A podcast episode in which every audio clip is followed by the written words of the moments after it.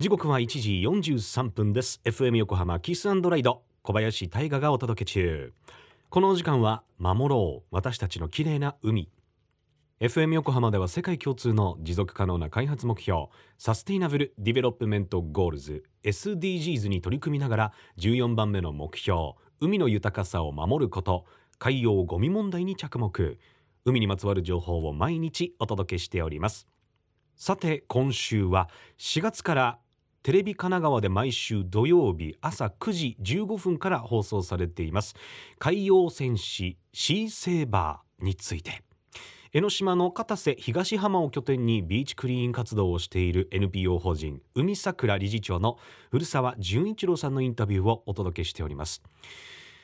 海を愛する青年が海のゴミ怪人と戦う海洋戦士シーセーバー。主人公はテレビ神奈川の番組「猫の額ほどワイド」で火曜日のリポーターとして活躍されております。大谷隆康さんが務められています。今日は彼に関するクイズを古澤さんから出題していただきます。FM 横浜お聞きの皆様こんにちは。NPO 法人海桜代表の古澤純一郎です。どうぞよろしくお願いします。それではクイズです。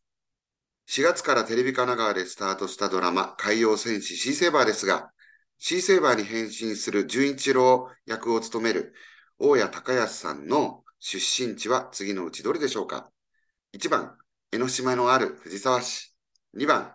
烏帽子岩のある茅ヶ崎市。3番、日本で最初に海水浴場が開設された大磯町。正解は1、江ノ島のある藤沢市でした。大家さんで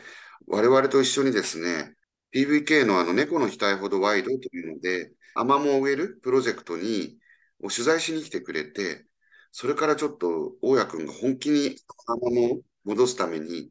ダイビングの免許取ったり、一生懸命に一緒にやってきたので、仲良しだったんですね。で、海桜のことよく分かってて熱い気持ちがあったので、大家さんにお願いして、かっこいいし、海桜の活動そのものを表現したかったので、我々のことを知っている人たち、だから大家君が、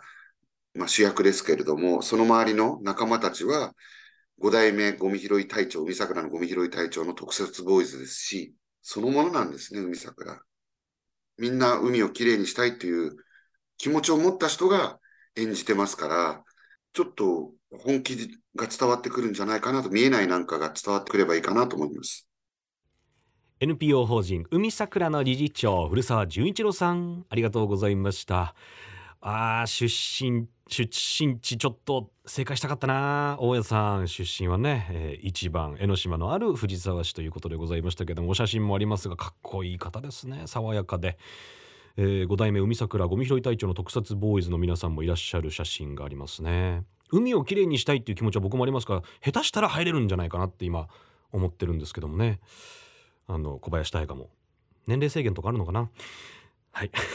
海洋戦士シーセーバーに出演されている皆さんは実際にビーチクリームをされているメンバーということでテレビドラマのこれからのストーリー展開楽しみですよね。ちなみにこの週末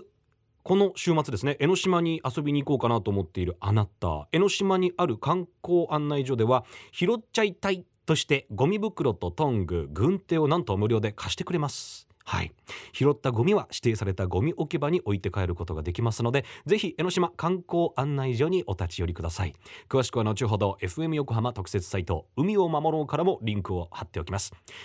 FM 横浜では海岸に流れ着いたゴミなどを回収し海をきれいにしていくために神奈川守ろう私たちのきれいな海実行委員会として県内の湘南ビーチ FM レディオ湘南 FM 湘南ナパサ FM 小田原のコミュニティ FM 各局その他県内のさまざまなメディア団体のご協力を得ながら活動しています。また日本財団の海と日本プロジェクトの推進パートナーでもあります。そして FM 横浜では海ごみについて一緒に考える海ごみ特別出張授業を実施しています。さまざまな分野の講師をお迎えして海の環境について海ごみの現状などを学ぶ場を作っています。すべて無料です。これからの未来を作っていく若い世代の皆さんと共に海ごみに対する最新の知識を得てより海に対する知識そして興味大切にする気持ちを育み行動していきます。海ごみ特別出張事業についてのお問い合わせは FM 横浜特設サイト海を守ろうから。FM 横浜守ろう。私たちの綺麗な海 Change for the Blue 来週もお楽しみに。